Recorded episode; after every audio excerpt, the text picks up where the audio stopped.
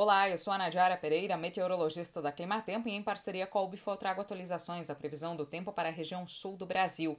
Nesta semana a expectativa é de pouca chuva e muito calor, principalmente no interior gaúcho. As temperaturas estão em rápida elevação e em meados desta semana são esperadas máximas de 40 ou até acima de 40 graus entre o centro e o oeste gaúcho. Esse calorão intenso traz ainda mais estresse para as culturas da soja e do milho que já vem enfrentando perdas de produtividade devido à estiagem.